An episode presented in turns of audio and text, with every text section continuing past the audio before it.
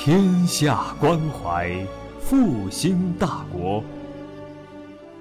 欢迎收听《复兴中华文化与中国战略高端论坛》专辑。复兴论坛是由兴业全球基金与复旦大学共同发起，兴业全球基金主办的一项高端文化论坛。复兴论坛致力于中华文化的探索，关注中国复兴的每一步。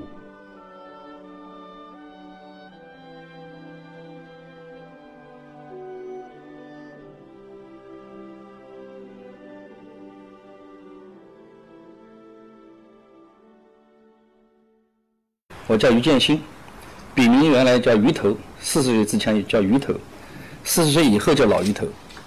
江苏金坛人，金坛是一个好地方。唐代有戴叔伦、楚光熙，这个明代有王肯堂，清代有段玉裁和于敏中。我就是于敏中的后代，就清朝乾隆宰相《四国传说总传》于敏中。呃，当代有华罗庚。我生于一九六七年三月八号，就是国际妇女节那天生的。嗯，这个高中进的就是华罗庚中学。这个一九八五年读的南通医学院，当时进的就是临床医疗专业。一九九零年毕业以后就回到金坛，嗯，一直从事传染病的临床诊治工作。原来叫，再叫感染科，原来叫传染科。嗯，然后呢，在这个介绍完之前。我来的之前，我再回答一个问题，就是为什么这样的论坛会请我来讲这个小说，现实主义小说？因为这个论坛我知道一来过，听他们讲过左，读过《左传》，啊，读过《论语》，是一一年来的是吧？那个刘勋在讲的。后来我就想到《孟子·滕文公下》里面的一句话，叫“富贵不能淫，贫贱不能移，威武不能屈”。这三个不能。我觉得是我们这个时代啊特别稀缺的一种品德。那么我的小说里面呢，自己想，我的小说里面也许正好有暗合的这个三个不能，这也是他们请我讲这个小说的一个理由之一吧。我自己这样想的，也就是间接回答我这个问题，就是我今天演讲的题目叫“我们这个时代坚守怎样的灵魂”。我觉得三个不能，也许就间接的回答了一点。好，下面我就正式开始讲。这个有一个非常好的演员叫周星驰，他有部电影叫《喜剧之王》。在这个电影里面，他有一句台词特别好，我特别喜欢。他他讲：“我就是一个演员。”那么这句话，我一直为什么一直放在心里面呢？就是我始终强调，我就是一个医生，不是一个作家。为什么讲我不是一个作家呢？在零九年的时候，写过一个短文。对，我把作家的理解概括为六条、六点，就对照孟先生吧，就可以这样讲，有六条。第一，有倾其一生需要表达的主题；第二，有属于个人的哲学主张；第三，有属于个人的文字风格；第四，有能够充分表达个人主题的代表作；第五，要有自由独立的人格；第六。要有鲜明的政治立场，你看，就在鲁迅先生这条，所以我讲，我不是个作家，我是个医生，我就是一个愿意思考人生和社会，有一个基本的文字表达能力的热爱文学的医生，这样定义自己。所以，我所讲的一切呢，是代表一个热爱文学的医生对这个社会、对这个时代和文学的思考。那么首先呢，第一大部分我讲一讲，就是简单回顾一下这五十年，我自己和文学有关的三次选择。我从小喜欢读书，就逢年过节的时候到亲戚家去玩啊，第一件事就是去翻箱倒柜找书看。记得在农村的时候，你们在农村长大的就知道，这个农村人以前都用马桶，好多人嗯成年人以前喜欢在马桶上看书，所以我。到我舅舅家第一件事情，我都往往马桶那边跑，跑到马桶那边就能看到他看的书。我记得有一本那个高德的《慈禧全传》，你前后都没有封面了嘛。那时候拿到以后，真的读的如如痴如醉。高阳写的那个《慈禧全传》，是从中间一部分。当然后来我成年以后已经买到了，但是当时读了个书，哎呀，觉得特别好。说读书的时候，理想是做什么呢？做个老师，穿个长衫啊，穿个长衫。读书的时候摇头晃脑，闲下来写写东西。但是呢，我有一个高考那年，有一个最奇缺、奇短缺的一个课程——地理。我的地理特别不好。但是当时为了确保高考，确保能高考，因为我还是农村户口嘛，当时九八五年，啊，一定要争取考上大学。第一条的，保证能考上的，我是理科，才读的医学院，读的南通医学院。进了大学以后，确实是这个阅读的这个广泛，这个深入。因为有图书馆了，我记得 读那个《道德经》，读的那个《论语》，包括《易经》，当时都是在大学读的，最早。呃，八十年代的时候，我觉得出版还不是很发达。我读的那个《道德经》和《论论语》，还是一九八七年河北一个文艺出版社从台湾引进的一个版本，一个简化本，它是给台湾的中学生读的。一个版本，一九八七年我在南通买的，我记得很清楚。当时为什么喜欢这个读这些东西呢？我我觉得有一点很重要，就是这个当时喜欢那个孔子讲的一句话，叫“知其不可为而为之”。我不知道为什么当时就特别喜欢这句话。然后喜欢这句话以后，我就喜欢读这个书，就读后来读《论语》也有这个基础在里面。还在大学里面呢，知道了金庸，是吧？读了高阳，然后开始呃对诗歌也有兴趣。对电影也有兴趣，还写过电影剧本，当时就在写诗歌啊，大学就在写诗歌。那个时候还有诗社，叫杏林诗社，大学的时候就有，啊，那么读的小说就更多了。在，因为，以前大学也是这样的，上大课一百多个人，反正你只要不讲话，你在课上看什么书都行，啊，不要讲话就行。老师要求就是你们不要讲话，你们可以睡觉，不要打呼，也可以看书，是吧？哎。在在大学，这个是这是我的第一次选择。那九零年回到大学，就回到金山人民医院了，工作了。工作那个选择很重要。当时就是大外科的主任让我学外科，因为我们当时的顺口都是这样讲的：进眼科、营外科。就作为一个年轻人尤其男孩子学做外科，是绝大部分男孩子第一选择。但是当时呢，我其实已经开始写作了，就是这个大外科主任跟我家还有亲戚关系，我们在。我记得有一次我们在上台之前在洗手，就洗手刷手的时候，他就跟我讲，他说：“已经这样，你跟我学外科三年，能把你带出来，对吧？等于做徒弟嘛，是，我有师承了。”当时我觉得很奇怪，当时我就跟他讲，我说我选传染科，我要写作，我要写东，我就看东西，写东西。他怎么回答我已经忘了，但是我当时这样坚定的回答，我也不知道为什么可以，当时就这么坚定。他起码是这样的，如果选了外科的话。就没有来鱼头了，啊，外科因为很忙，外科工作是忙的。呃，当时的传染科呢很闲，基本上我们就是有的时候就住院病人就十几个几个，呃，有大量的时间可以阅读，跟写点东西，尤其是阅读。这个是我的第二次选择。第三次选择是这样的，到九七年的时候呢，九七年三月份。我自己也想的，我们当时家庭不是太富裕的话，我们从小有一个学而优则仕的一个观念。一九九七年三月份，我就正好有个机会，还到乡下卫生院去做过一年半的院长，乡卫生院院长。当时想着一心大展宏图啊，下乡之前我烧掉了两抽屉的手稿，我就两抽屉，一放在那个风机里面就烧掉了。当时想着不写了，从此不写了，下去做院长了，真是这样想的，大展宏图。但下乡以后才明白弄反了，啊！当时我们当时流行一句话什么呢？要么良心全部被狗吃了，要么良心不要被狗吃了，才可以做官。最怕的什么人呢？就良心被狗吃了一半的人，做不了官，是吧？我就是那个良心被狗吃了一半的人，老是自己左右为难，搞得自己很难受，是吧？就具处理具体的事务的时候，自己很难受。所以到九八年八月份的时候，就主动写了辞职报告给我们局长。我说我还是回到传染科去吧，继续做我的临床。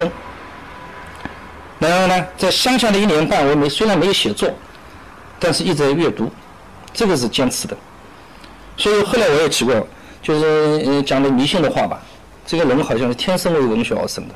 现在可以这样讲了，当时不知道为什么，但是当时我就订了三份杂志啊，读书，一直读的，一直是定的。一零就南京的那个一零，还有后来的天涯，天涯也就是九六年开始办的嘛。我九七九八年就开始定了，家里我现在还有。嗯，这是我的第三次选择，就是跟文学有关的三者：读大学一次，选科一次，从院长自动嗯上来写作一次。嗯，那么从八五年算起，我的写作应该八五年开始算起，就经历了三个时期嘛。八五年大学时期算纯粹的爱好，不算。那么九零年到九七年一段时间，那个是全完全是基础，特别喜欢写。那喜欢到什么程度呢？我可以举个例子：九五年新家就这样的桌子，圆的。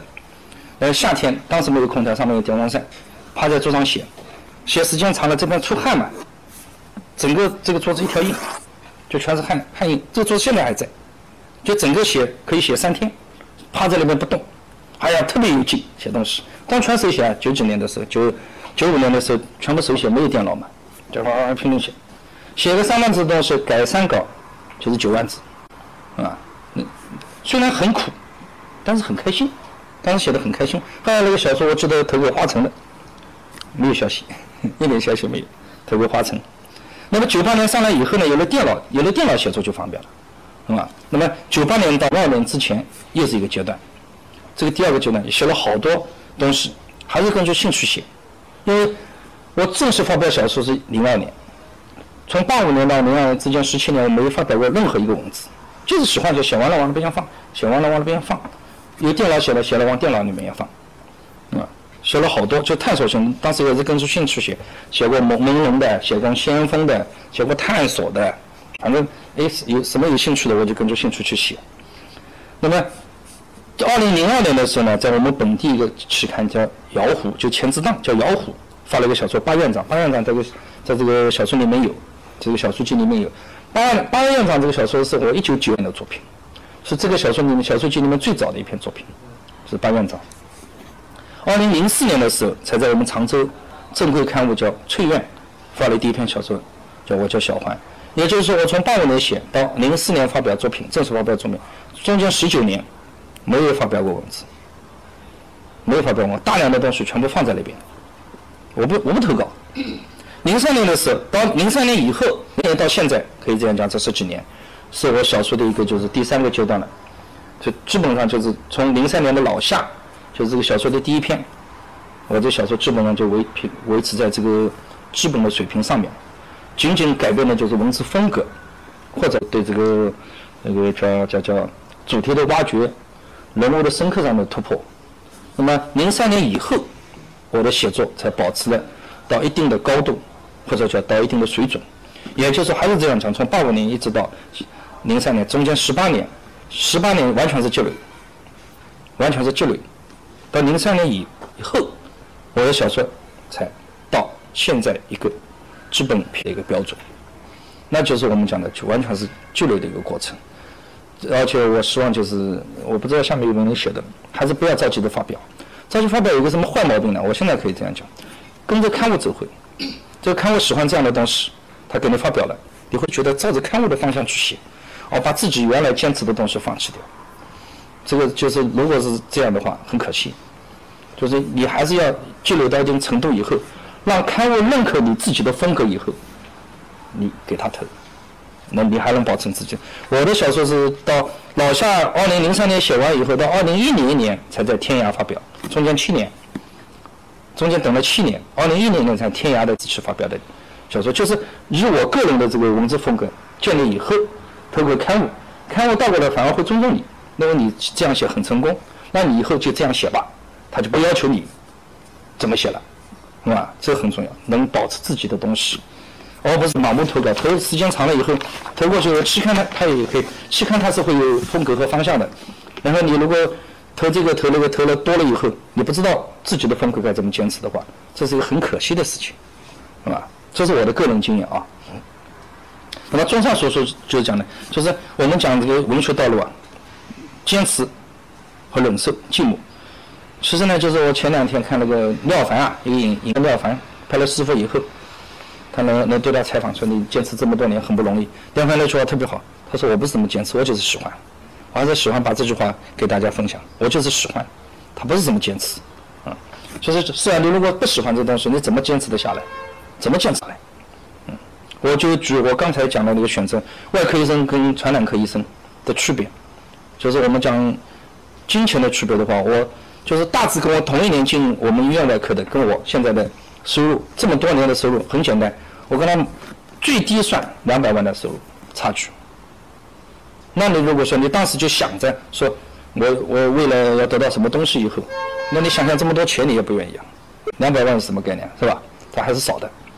所以坚持这东西，当你喜欢的时候，你才会把功利的的一些东西啊，把它放到第二位，把你自己慢慢的把喜欢上升到自己的，成为你一种理想，从信仰的东西。那这个过程很长，不是说马上可以达到的。还有就是我经常跟好多人讲，这个舍得舍得，先舍后得。这个先舍呢，就是你自己要知道我自己这一生想做什么事情，这个要想清楚，然后我才能主动的去舍。还有一个问题就是，万一最后没有得怎么办？我们现在讲的是成功，现在我们讲成功哲学讲的很多，其实好多人在这个舍的过程中失败了。我怎么回答这个问题？我自己也想，我虽然失败了，但是我这个人生从此精彩了，我跟人家与众不同啊。不一定说一定成功才与众不同，我失败了也是与众不同的一种人生。可能有的时候，现在也也许我会有人讲啊，你现在是正是站着说话筒，你有这个机会。其实，那我在二零一五年之前没有出这这本书之前，谁也不知道，是不是这样？也是这样。那我就跟自己讲，因为我自己的人生是我自己一步步走过来的，我过来的跟人家不同嘛，那就是你们，我是活过来的。是吧？我是这样活过来的，我活了精彩的一生过来的，那也是这样。失败跟成功，在这个地方有的时候就不重要了。是第一部分就是仿照鲁迅先生，我是如何做起小说来的。第二部分呢，就是我是自我自己如何写小说。我不从技术的问问题谈，从这个大的方向谈谈。就是有有人问我，我也在医院，比如说我也在这个单位，我也爱做，我怎么写不出小说来？是不是？那我想了一想，我我在微信上，其实我讲过一个问题，我说你要时刻时时刻刻观察这个不断变化的世界，你要敢于坚持不变的道，你要做一个真实的人，你要常常刻为自己心，这四个字连起来叫世道人心。四大人心原来是个成语，就是我们我在百度上查了一下，四大人心是这个整个社会的风俗一个什么东西的概括和总结。那么我把四大人心这四个字拆开解。这既是对我作者的要求，也是作者对我笔下人物的要求。我们先说事，世道人心的事，事物分两层想。自然的世界，比如说，自然世界是不断变化的。你看，我们自然的世界在不断变化，我们身处的世界也不断变化，地理的变化，是吧？位置的变化，比如我从金台跑到上海来了，那变变了吗？那地理位置变了吗？是吧？这个是自然的变化。还有一个俗世。世俗，我们讲移风易俗，风俗，风俗的变化也是属于世界的，不在不断改变。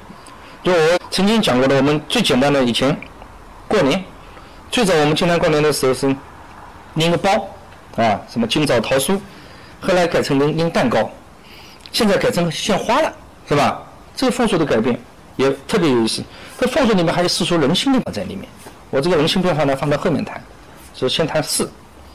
第二个道，世道的道，道就是不变的东西。我在这里这个地方强调的是一个不变的东西，天道啦，大道啦，人道啦，规矩啦，这是不变的东西，这是必须强调的。比如我们四季有春夏秋冬，对吧？嗯，大道的东西，而且它是不自己不讲话的。孔子讲天何言哉，天何言哉，他是不讲话的，是我们必须遵守的。好，第三说人。那这个人，这个人就是，既是我们生活中有的，就是处在这个变化的世界和不变的道中间的这个人，啊，也是我们艺术作品中好多就是矛盾冲突开始的。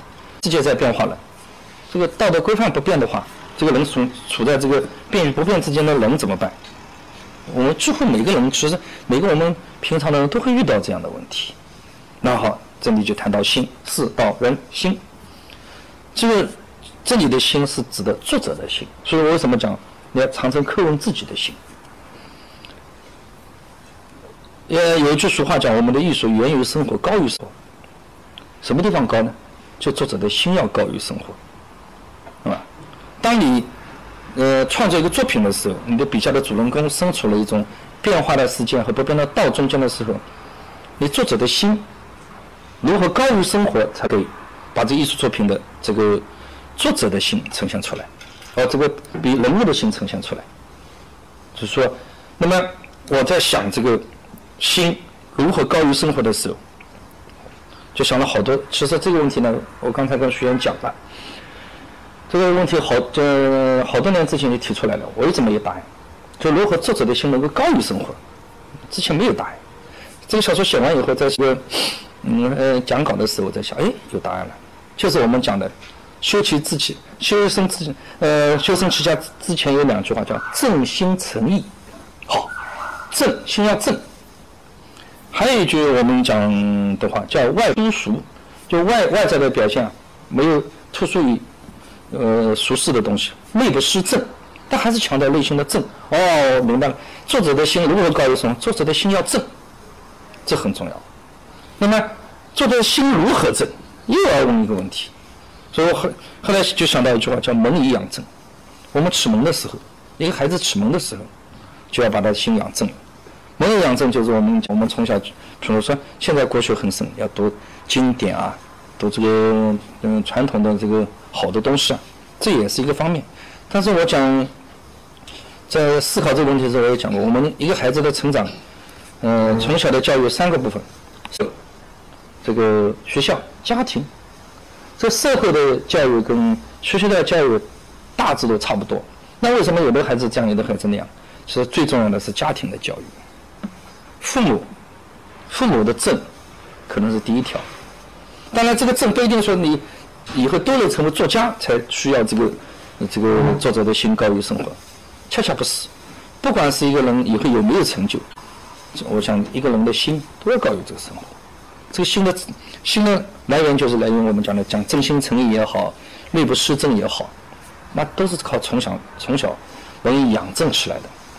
其实就是说，对我们做父母的要求更高，身正啊，老师也有叫身正为师嘛，是吧？都是强调一个正，那么如果再追问下去，如何能以养正？好，这个问题就很大了。我就在这个地方，我就不能回答这个问题。那么结合这四大人心呢，我就具体结合我的小说《养》啊，一篇小说叫《养》，讲了男的妇产妇产科医生，对吧？讲的一个男的妇产科医生，嗯，他是为什么去做妇产科？然后发生了一些事情，怎么回家？那这里面我们讲啊，四大人心四，我讲强调的世俗的变化。这个男男主人公叫许向前，在产房里面跟这个被这个护士叫郝清芳，啊，跟这个其实就是讲风俗的变化是很大的，在以前是不可想象的。那么这个事情是一个真事情，我在江阴人民医院实习的时候，就真有这样的事情。好多年男的医生到了医院以后，好多护士私下是这样的：哎呀，这个这个医生漂亮，他们说我我要把他拿下，这是真事情，他们在商量 哪个去哪个去拿下。因为我们工作的时候已经九十年代了，就社会风气开始慢慢的还是开始开放起来，这都是真实的事情。所以我好多小说里面都是真实的事情。然后这是变化的事件，不变的是什么？不变的就是我小说里面写到的道嘛，他父亲给他的八个字：爱情至上，家庭第一。啊，这是不变的道。所以为什么这个徐小云最后回家的时候，那块匾拿下来了以后又重新挂起来，是吧？那么讲人心是道人，这个小说里面讲人好。人，他最后很不舒服，因为他妻子也出轨了，他很不舒服，他要去到长沙去，他想因为同学聚会以后，他想去上长沙去享受一下，想报复他妻子。但是在出租车上，在那个到了车站以后，一个小的细节触发了他，他父亲给了一个存款，他让他买车，突然想到父母。我其实就是我写这个东西的时候，并不是故意这样写，但是就是我们长期的讲，但是我们作为子女的人。作为就是长期在这样的一个中国传统家庭里讲到的，我们还是一种孝的东西。你看孝的东西，它能还是让人能够回归，那么他最后就回家了嘛，叫那么为什么他能回家？所以我后来就想到这个，嗯，这个是万物并注，无以观复。我们以前讲一个词叫无以观复，他复了嘛？这复的过程。其实是是这个小说里面最精彩的东西。他为什么能够回来，对吧？复什么？他我在百度查叫复藏，藏什么？藏就是道嘛，他还是回归到他道的东西。在小说里面，道是什么？就是家庭至上，爱情第一，是吧？这个就是回归到一个正常的一个道上去了。当然，也有作者很不满意，说这个你这个小说瞎写，他肯定不会，他肯定不会回去的，是吧？哦，他自己出轨，他去出轨，他还回家不回去的。我说这是小说，对吧？我要给人还是要给人向上向善的东西，这是第一。第二个呢，我还可以举个例子，就是托斯托耶夫斯基的《罪与罚》。这个《罪与罚》，拉斯科尼科夫杀人的篇幅只有三分之一，三分之一以下面的三分之二全是在写一个字“父”，无以观父的“父”。我们讲，你像我们传统经典的东西啊，其实在对艺术的这个审美啊、艺术的创作里面，它还是暗含了一种规律的在里面。无以观复，这个复的过程，托斯托耶夫斯基写了三分之二篇幅，再写他怎么回归，他杀了这个老太太，他内心的挣扎，对吧？最后什么样的结果？其实就是写的一个叫未观复的复。所以好的作品，有的时候讲的好多作品，它是暗含着这个就是经典啊。的审美和道的东西在里面的。那么这是前面两个问题，就是 讲了一个我是如何写小说的，第二个就是我自己啊是按照四大人心这样的观念啊去写的，但不知道嗯别人怎么写，因为没办法谈具体技术的东西。但是我觉得四大人心这个四个字，我觉得我还可以。我其实自己在写这个讲稿的时候，我自己觉得还没有完全琢磨透。没有完全琢磨透，这是我整个讲稿最弱的，就“四大人心”这四个字，还可以再深化，还可以再拓展开来。那如果说有兴趣，我们可以，呃，下面我可以继续交流。那第三个大部分呢，我就结合我自己的小说回顾一下啊。呃，我我小说有三个大的主题，我三我的小说的三个大的主题，一个是时间，第二个男人，第三个死亡。我们呢，先说时间。因为每个小说可能时间都有主题，为什么你为什么你会把这个时间作为你小说的主题特意拎出来？那么我我必须要交代一下，就是说我们中国古人是没有时间概念的，我们中中国古人讲时辰，对吧？那么为什么是这样讲的呢？就是我们中国是个农耕社会，它不需要完全的按照，不是现代社会不需要按照按照精确的时间说，我今天要到哪里去做什么事情。我曾经看到一个特别有意思的讲这个美食。就像地主啊，古代的地主是怎么串门？他说：“我今天家来了一个特别好的厨师，上这个山东菜的，叫鲁菜的，他就会一早就会发个帖子，叫管家发个帖子到另外一个庄，叫叫另外一个庄的地主说你发帖子给他，叫他今天中午过来吃饭。这讲几时几时，没有精确的时间，对吧？一个时辰两个小时的，相当于现在。然后好，管家出门，出门以后，好，他在这边做菜。”要做几个小时，好，那边地主过来拜访。那么以前一定是中午吃，为什么晚上没灯？所以我们旧社会，你像我，其实我们经常一个饭店叫开一天。以前旧社会的人叫讲早茶，就是讲道理的话，如果说两家人家不服气约了一个人去讲道理的话，都是吃早茶。为什么他晚上没有灯？没有像现在晚上可以吃到十二点，嗯，吃到九点钟，都一早出门，对吧？自然光到饭店里面，好，你们两个人坐下来，一个人点个什么呀？点个菜，喝小酒。都早晨吃啊！以前的古人，古人早晨还有中午吃啊。中午吃到什么时候？看太阳，差不多了，会赶你走，你可以回家了。你还要几个时辰才到家呢，对吧？他没有没有我们现在时间的精确概念。那么我再想一想，我们中国的精确时间概念里面有两个，我自己查了一下，一个皇帝的起居注里面有，他会精确到时间。皇帝的起居注啊，尤其清朝，我看了一下雍正皇帝的起居注有。几点几点几点干什么？因为那个时间，那个是已经有时钟了。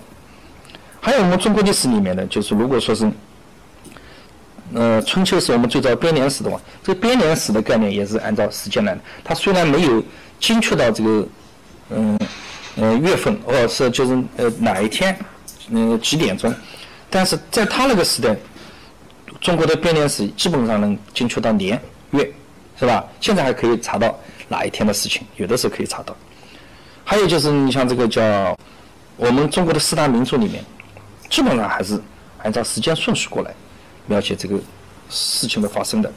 所以，因为我们我从小是从读中国书长大的，就时间概念在我这个里面，在我这个呃脑筋里面还是有点根深蒂固的影响的。那么，结合我自己的小说，我讲一个时间本身就是内容，比如说我有一个小说叫《这个男人的一生》啊，它里面强调三个，那重要的是什么时候、什么地点。其实我们就是就像我们现在讲到端午这个时间概念的时候，马上就想到端午会有哪些东西。就时间本身是一个内容。第二个呢，时间是一个什么东西呢？我曾经讲就是我们把人物啊，把一个小说的人物、呃事件和细节都呃看作一个散在的珍珠的话，时间就是串起这个珍珠的那条线。因为这条线串起来以后，它才能把这个人物、呃情节和事件、事件形成一个圆形的封闭的环。其实我们这中国人的时间是是一个环形的东西，在尤其在小说里面，它在艺术作品里面，它成为一个环形的东西，开始有结尾嘛，还是回到起点。而且因为这个时间，它选这这个时间，它一定是选择了有特殊意义的事件、人物和细节以后，这个时间本身就包含了一种特殊的意义。我下面讲到，啊。还有一个问题呢，就就这是这这个这个时间的第三个小小点里面，就中国人的时间里面包含着善恶和因果关系。为什么这样讲？就是我们讲的一句老话：善有善报，恶有恶报，不是不报，时间未到。你看，中国人的时间里面是包含着善恶和因果关系的。这是第四、第三小第四小点呢，就是我的职业是医生，医生里面就是每天要写病程记录，病程记录就是很精确的，这个病人。几点几分用了什么药？呃，有什么症状？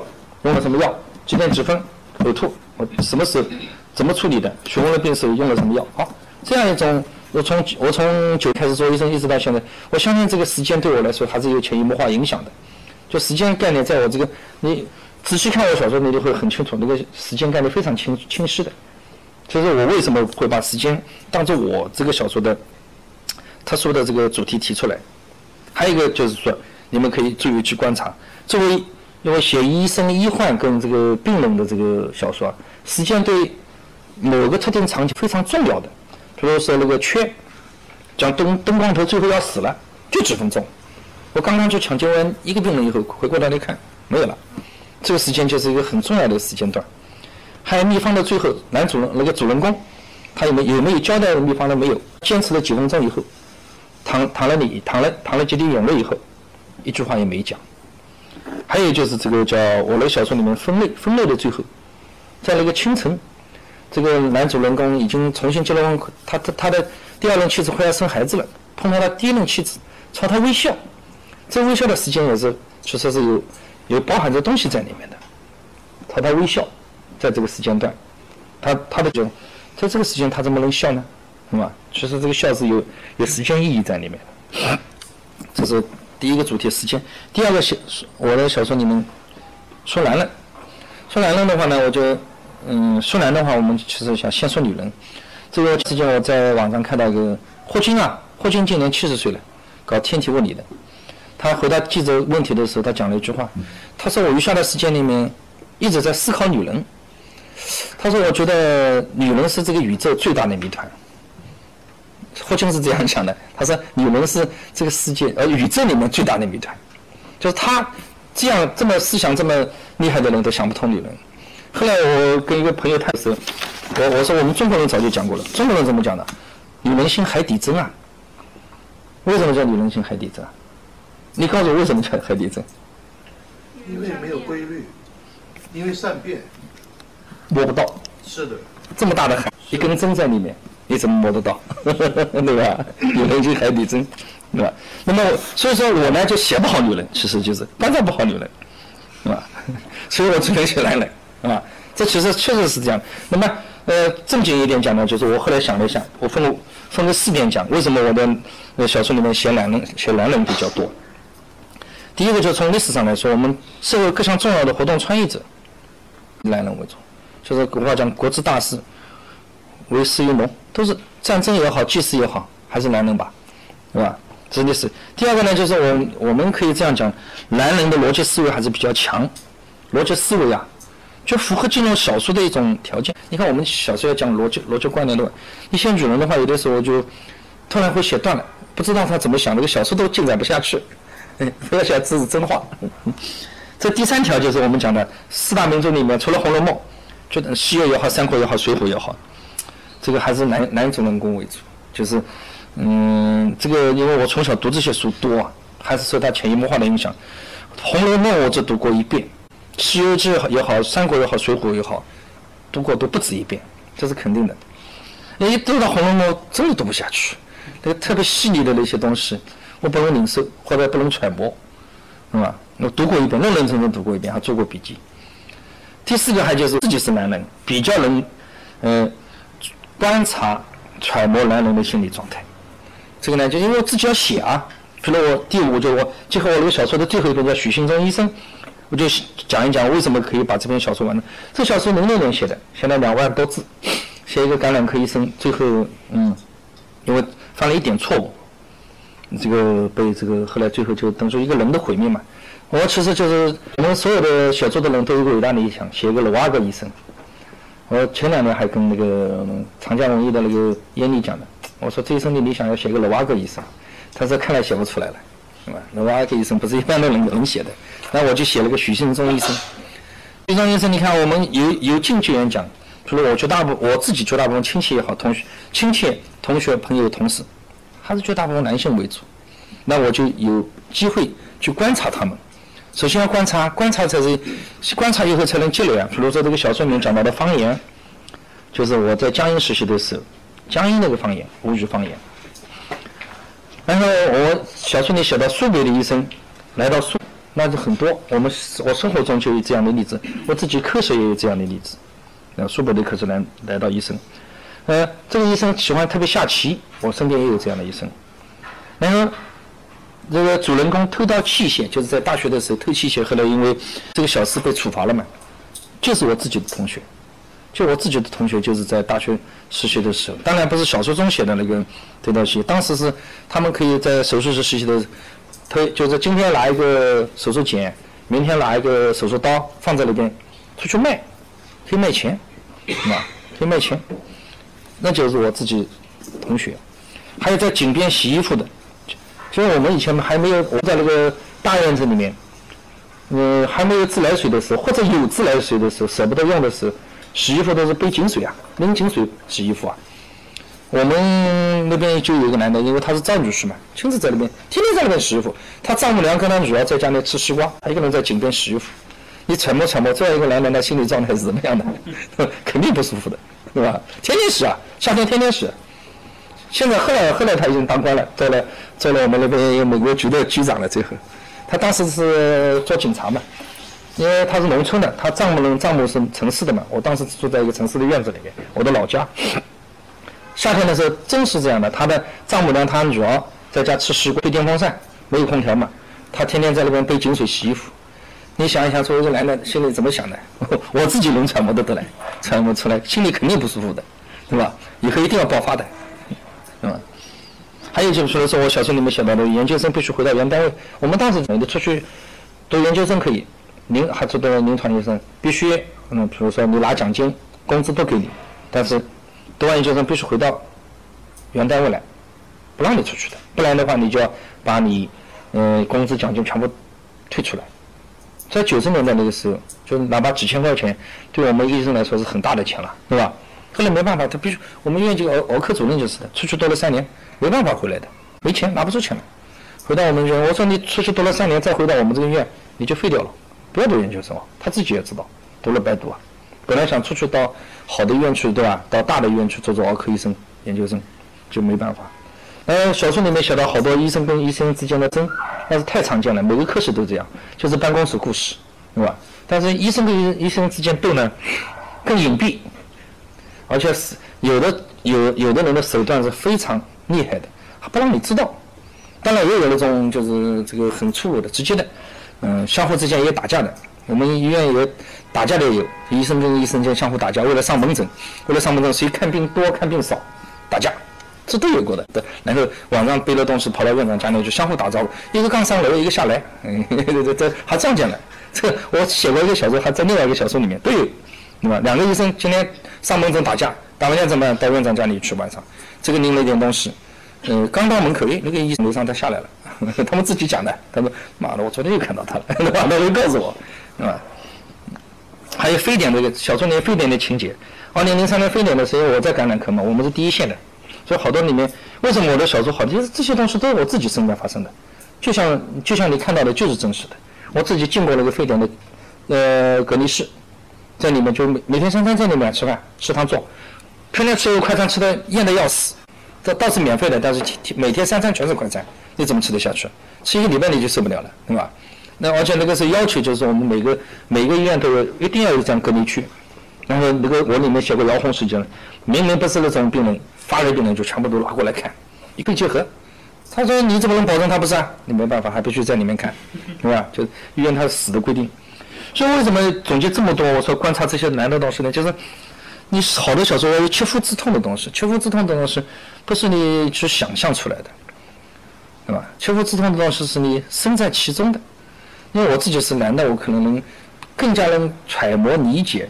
啊，或者是那个呃，想象的出来男的一种心理状态，嗯，到什么在什么的环境下能发生什么样的那种变化，这个我能自己能想象，但是让我揣摩女人的心态，我揣摩不了。所以我的小说的第二个大的主题是男人。好，第三个大主题是死亡。死亡这东西呢，嗯，我就要讲。我前天晚上，呃，礼拜五上夜班的时候，就在修改这个讲稿的时候，就刚刚改到死亡的时候，急诊室打电话。说了，于先看病人了，要收住院了，一个病人卡血，我赶快就跑过去，跑过去看，又看到一个救护车，就小说里面这个小潘的原型，就搞这个露脸师的这个原型，正在这个急诊室边上，我一看，我就知道又有人死了。果然进急诊室，我们急诊室一个帘子拉起来的，就代表这个人已经没有了，好多家属围着嘛，车祸死的。所以就是你像你说我这个医生每天看死亡，可以讲每天看死亡。死亡对我来说就是生活之中一个司空见惯的一个小情节。你每天都看，就像我每天要喝水，每天要这个叫叫叫叫叫，每天要做日常的事情。死亡在我作为医生来说，我做了嗯九零年到现在做了二十年的医生了，我少说一点一百个死人我最最起码见过吧。啊，有的病人还是有的有的死人我亲自送他走的，对吧？所以我们我们有个朋友讲我的。说你们医生手上每个人都血债累累，对吧？血债累累，确实是这样。好多好多好多人，还有我自己的亲戚朋友，我的伯父是我自己看着他走的。嗯，我的一个我一个同学的父亲也是，我看着他走，看到他亲自就这样一慢慢的慢慢的过去。像一开始你会有感受，时间长了慢慢感受会慢慢消失，就是这样一种死亡的东西。就成为你司空见惯，当然你会思考，一开始思考还是往积极方面想，但慢慢的思考会往消极方面想。我现在还是先这样讲，为什么会死亡是我的小说？后来我写过一个文章叫《为什么死亡是我小说的常态》。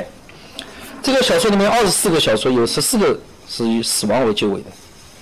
但死亡未必是这个不好的事，死亡对于某些人来说还是保持一种尊严的东西，死得很有尊严。死亡对某些人来说，也许是一种解脱。当然，死亡还有对很多人来说，虽然他人死了，可能小说中的人物死了，但是生活中的麻烦更大，对吧？这还那就我没办法，没办法交代他生活中继续下去会怎么样，然后给他选择一个，给他选择个结尾，让他死了吧，是吧？嗯，因为我自己也没有答案。那么为什么会死亡是我这个嗯小说的常态呢？就是我们讲的这个二十多年医生，嗯，病人进了医院就两种可能，要么就好了。对吧？要么就死了，啊，好了，当然是大部分。那么成为这个也有，但是少数，对吧？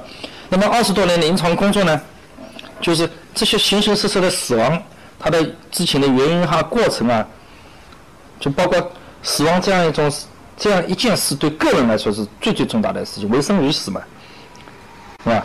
对我的思考一定是有潜在影响的。就是当我构思一个小说的时候。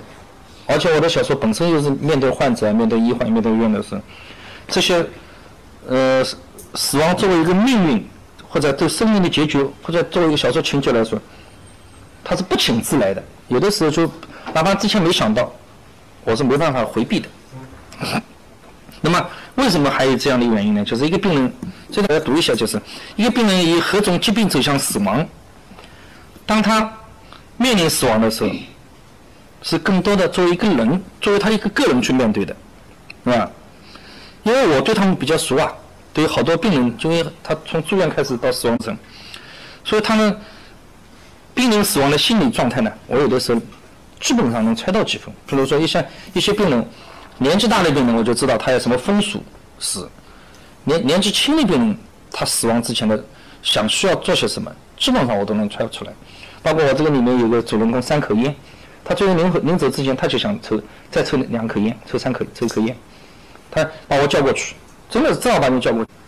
他不已经不能不已经不能讲话了，拿纸拿笔写于医生，然后我就跑过去，我开玩笑的，我跟他那个侄女开玩笑，我说你叔叔奶奶留点遗产给我嘛，要拿笔拿纸对吧？写于医生，后来过去不是啊，我到他就这样，这样跟我讲，我就知道他要抽烟嘛，嗯，这都是真实的事情。然后我就点个烟给他，我说只能抽三口。说这种抽三口，因为之前他抽过一次也是这种抽三口，边上病人都看着，看着他们觉得哎这个医生特别好玩，啊，病人说要死了抽三口烟还真给他抽，我真给他抽，就抽三口输烟嘛，抽三口输烟给他，所以他们临死状态的这些东西呢，我比较能够清楚，所以说在小说里面我就能作为充分的铺垫啊，作为情节之前铺垫好了以后，那就成为我小说的情节，就特别自然。所以你看，我小说《死亡》里面没有一张，没有你，你会看到最后特别自然，他就，哎，他就死了，就必须死了，或者他就这样自然的死了，而不是说强加进去的一些东西。因为这个死亡这个事情对我个人来说是一个意义重大的东西，对我面对的患者来说也是个意义重大的东西。所以其实就是我们讲讲慎慎终追远、慎终追远的时候，其实想到死亡这样一个终结以后，我们才有慎终追远，对吧？其实，真正对死亡的尊重的话，也是一种慎终追远，这是很重要的。就我跟很多病人家属，因为我那个里面有个小说叫《好死》，就我们现在讲这话我稍微酷一点，肿瘤患者，肿瘤现在存在一个过度医疗的问题，我们都知道。比如说这个病人已经晚期干，还好多大医院喊你开刀、化疗、放疗，那我自己对这样的病人都是这样讲，我说你什么都不要做。真的什么都不要，因为你没有意义。我说你在保证生活质量的前提下，有尊严的在活着。因为这样的病人一旦开刀、放疗、化疗以后，不能吃，不能动，躺在床上，身上插满管子。是啊，他也许能活六个月，但是我什么都不做，他还能活三个月。我那个三个月跟他六个月，一个有尊尊严，一个有一个有生活质量。他那个六个月没有，他那个六个月没有。这是我，这个是我做医生。天天碰到的事情，因为现在肿瘤的发病率还是很高。那么为什么会存在这个过度医疗的问题？一，医生自己的认知有局限，就是肿瘤科医生啊，他把这个肿瘤就是当做一种病来看，他完全抛开了这个病是生在一个具体的人的身上。他觉得你肝癌嘛，长个瘤，我开掉它。我们经常讲的，刀开得很好，人死了，是吧？刀开得很好，人死掉了，为什么？我开完了根本不行，你生晚期肿瘤的人根本不能承受手术的这样一种这个过程，是吧？第二个就是为了钱，确实存在有医生、有医院为了钱看病，有病人来了我不管收进来，你让他这样回去的话，你一分钱没有。我病人了病人是很有尊严回去了，一分一分钱医医院一分钱没赚到，那不行，对不对？他留着你，要开刀，刀开完化疗，化疗放疗，好多钱。而且中国的老百姓就很奇怪，特别相信到临终关头，他要尽孝道啊，他之前都不尽孝道，对吧？到了死，哎呀，开赶快尽孝道，好多钱砸，没有，对吧？嗯，但是你不让他看，他还有意见。我天天碰到这样的事情，那个闹得凶的，其实都是生前不孝道的人，到医院来，我要看，我要花好多钱。其实平时根本不孝顺的人都是这样的，平时真正孝顺的人，他会跟你好好沟通。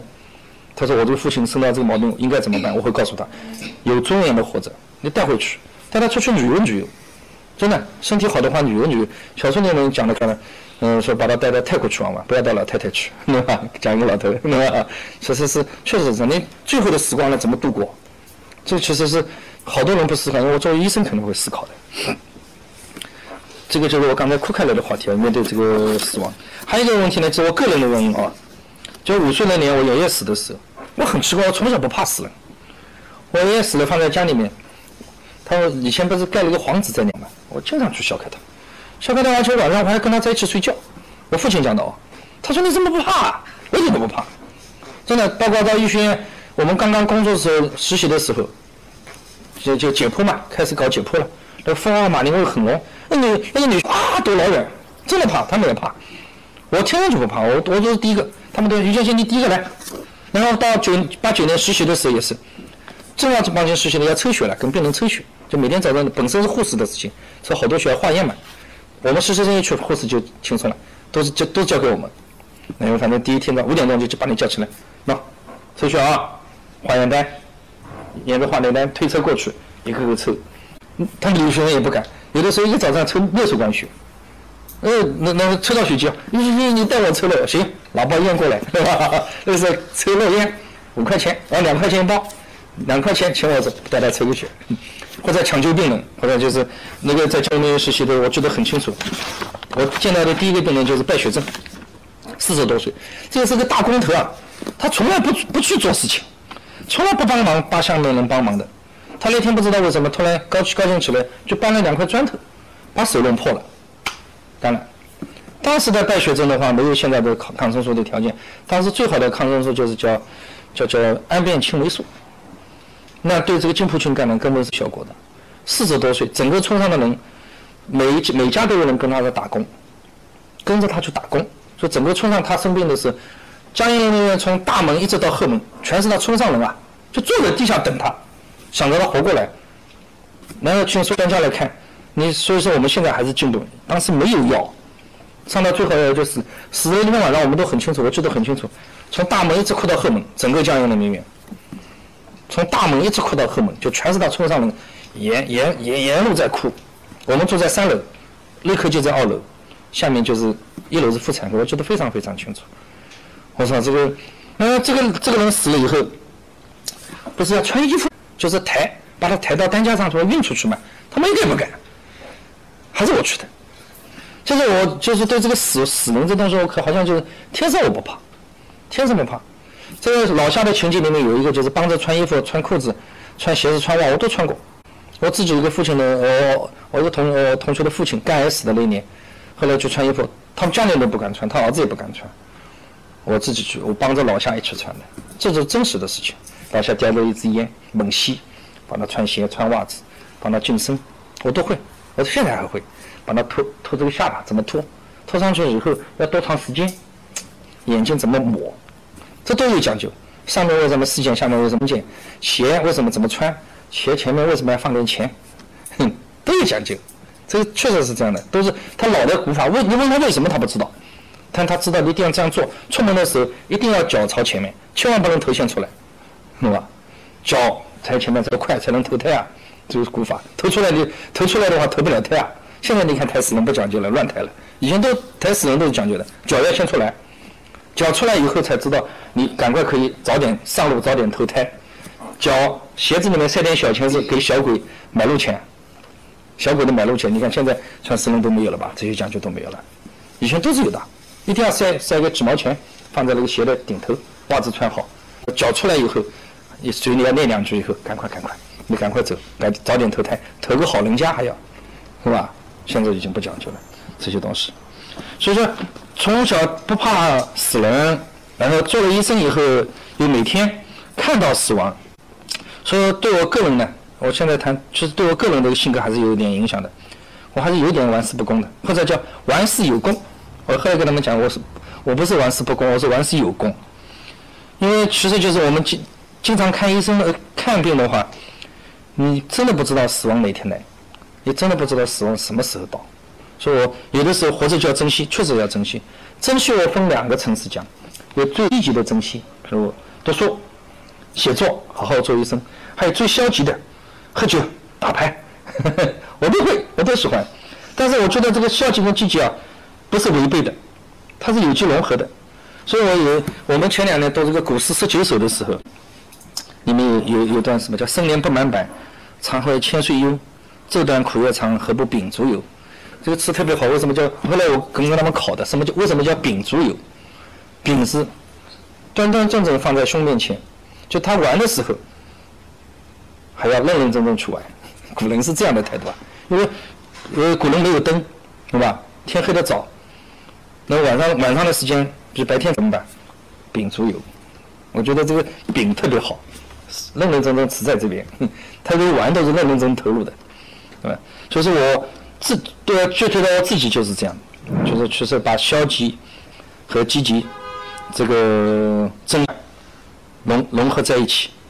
那那么如果是这样的话，就是说我刚才综合刚才上几点，就是说一个我作为医生经常见到死亡，我从小不怕死亡，还有死亡作为我们生活中经常发生的一个情节。那么它简单的跨越我个人的存在，成为我小说的情节，就不奇怪了。然后，比如啊，我讲写写了一下老夏的死，这老里面老夏的是一种强烈的反差，一再引起读者内心的波澜。对啊，他有个有一个评论家写老夏的死叫马拉之死，马拉之死什么意思？我到现在没懂。是是不是基督教的一个什么词？马拉之死，啊，他说你知识保存着就叫嘛。我说里面一个灯光头的死。它是一种无言的控诉，控诉这个社会的制度。你看他这个残疾人啊，不能进红会，不能加入残疾人联合会，呃，没有救助站，就是作为一个残疾人，什么地方都不要他，啊。这个小说里面的入边的杜晴芳的死，是一个女女性如何独立和失败。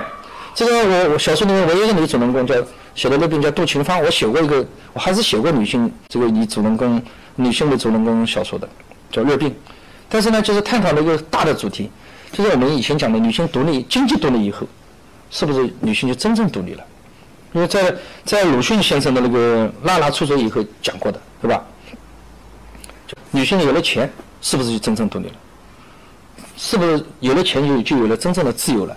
其实我想探讨的这个问题，当然你们可能有所偏颇，就是我认为就是女人是天生的不可能独立的。他就是从生理上首先决定了他是男男人的依附体，这这是从生理在是啊，有这个确实是这样想的。我小说里面其实回答了这个问题，因为女人她有了家庭，这样一样一样要，一样一样要，什么都要，什么都想要。她跟男的不同，男的有时要的还是壳儿子，女人要的更多一点。我觉得是这样的。小说里面探讨过这个问题，但是没有答案。我自己其实也没答案，只是跟只是借助主人女主人公的口说出了这段话，啊。这个还有就是那个所有的这个嗯呃不一一举例的话，就是读者阅读我这样的小说啊，读到这样的结局，就读到死亡，这个小说读到死亡的时候，诶，读者的感情有一种宣泄，对吧？不管是自杀也好，被杀也好，意外的死亡也好，它都是生活里面的结局，也是小说里面的情节，也可以看作是人的口出口，既是小说的，也是人生的。就是我在吃饭的时候跟学员也谈到这个问题，谈到死亡，死亡有的时候就是有尊严，但是也有无可奈何。还有就是我小说里安排这个人物死了以后，我不讲了，他更大的麻烦还在生活中。小说安安排他到这个地方就为止了，但是是不是生活中就到此为止？不是，生活中更多，生活中还有很多很大的问题等着他。那为什么呢？因为我自己也没有答案。作为作者，我对很多主人公也没有答案。比如说有人问我。讲好死的事，咦，这么小说起，包括老夏，怎么可以死呢？有的人是不服气，他说这个老夏不应该死。那么也有讲楚疯子，楚疯子仅仅是疯了，是不是还有结局？我说我也不知道，是吧？但是呢，就死亡，作为我一个医生写的这个医院医患跟这个关系的小说来说，死亡是我这个整个小说主要的情节。这个我也许还没能很好的概括和总结，但是呢。就是读者可以从这个我的小说里面，把这个死亡的东西传播传播，我们下面可以互动。然后呢，我前面三个部分啊，一个是我怎么做出小说来的，我自己怎么写小说的，第三个就是我小说的三个主题，第四大部分就是我这个小说出版以后，我谈一点点感想。就是我在后记里面确实写到，我我我把写作是当成生活中的常识，就像我的工作。我的生活，我的喝酒，我的打牌，我的写作，就它都是我的，没有呃没有一定要区分的很严肃，嗯，我自己在家写作的地方很简单，我没有书房，我从来不要在书房里专门写，我的写作是随时可以坐下来，我突然觉得有的写，我可可以随时随地坐下来，我就在客厅，我我我就我写作的地方书书房就在饭厅里面，这边就是一个靠窗的一个方桌，这边中间就吃饭的地方，是吧？我没有专门的书房。就是我把写作当成什么呢？当成一种凡事俗情，就像我们生活中的事情一样的。嗯，就像我写作一样，我没有把它看得特别特别高，它就是我生活中的一个组成部分。嗯，那么在写作以前，我还经常强调，我们刚开始写的时候，还会想这些问题：我为什么要写作？我怎么写？是吧？我写什么？这些问题是啊，我以前在一直在思考，什么才是不思考了？你一二零一四年以后，基本上这些问题我就不再思考了。我思考什么呢？不需要思考，我就继续去干什么？就写，就一个字，你就每天写呗，是吧？有的写就写，没没没没得写你就认认真真看病，是吧？认认真真读书，啊，好好的做好你该做的事情，然后看电影，我还喜欢看电影，是吧？哎，腿都写了，我坐下来就能写。那么我写小说还有个特点，我不怎么打草稿，都在脑筋里转，就整天在，因为现在在，比如想写一个小说，我就在脑筋里打转。一个小说怎么发生的？我跟很多人讲过，我想写这个三拳，我三年之前看到了这面，三年之前看到我还在这里面，那就我就看到一面写不出来，我就放在里边吧。哎，一年之前我看到这边，好，看到两个面了。哎，觉得这个小说，嗯，好像有点雏形了，在脑筋里还放在里边吧，再转转。今年一突然看到这一面了，三个面看到了，但是觉得小说还是不够好，再放在脑筋里再转转。突然有一天，突然有一天，不知道哪一天，第四面我看到了，好，可以写了。是这样的，我的绝大部分小说全部在这里面，不在不在本子上。我唯一的呃，就是为了写小说打过这个提纲的，就一个小说。叫玉成，嗯，不在这个小说集里面，嗯，就写过一个小说的提纲，绝大部分小说提纲全部在这个里面。就是，就是嗯，我也觉得很奇怪，就是我这个对一些细节的记忆力特别好，好多年之前的好多东西，包括场景，包括当时吹的什么风，我都在脑筋里可以重现。所以这个讲天赋，这个有这这个天赋还是有一点点的。就好多好多年之前，哪怕我小时候跟哪些人在一起玩，去这边树林的时候，阳光从哪个方向照过来，我都可以记得很清楚，可以记得住。可能我今天跟你吃的饭，我十年以后我还想得起来，那跟你吃的什么饭？你当时讲的哪句话对我重要的？那服务员，服务员哪个服务员穿的特别怪，我会记在心里面。包括一一年我们去那个呃静安寺，你帮我拍照的时候，你讲，你这个衣服你太严肃了，衣服稍微拉一拉。你还记得吗？你不记得了，我都记得很清楚。就讲的这些东西，就是，所以你要讲天赋的话，这点点天赋我是有的，就是记忆力特别好，这些细节的东西就那边。所以我小说不打草稿，全部在这个这个里面。所以我现在对我来说，为什么写，怎么写，写什么，我已经不不再考这种。二零一四年，我现在唯一的事情就是写，就是我我把写作定义为这个有一点点精神自律性质，虐待惯性的行为。成为跟我工作、喝酒、读书一样的同类项，无非就是生活，啊，无非就是生活。然后呢，就是这个小说出版以后，就是有人叫我谈感想，我写了两，写了两点，就是还是，首先是小说，首先是艺术啊，其次其次才是历史。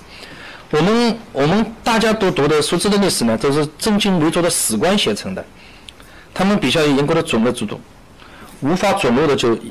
所遗漏的、所遗忘的，就由野史来补充。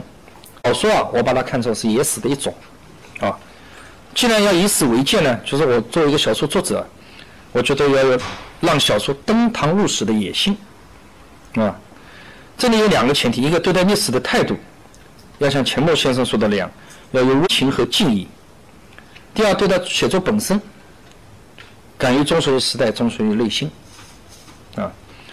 因为我们记得记得很小的时候，在农村长大的，在乡下的生产队。当我的母亲还是公司社员的时候，每天一早，天还没亮，队长那个哨声就响了。以前以前是公家的嘛，吹哨子干什么？吹出社员要下田。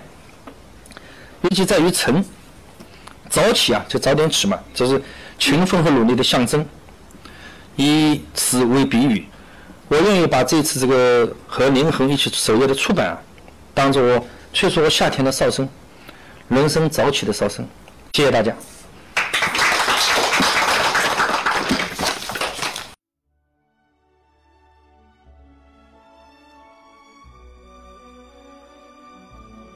感谢聆听本期复兴论坛。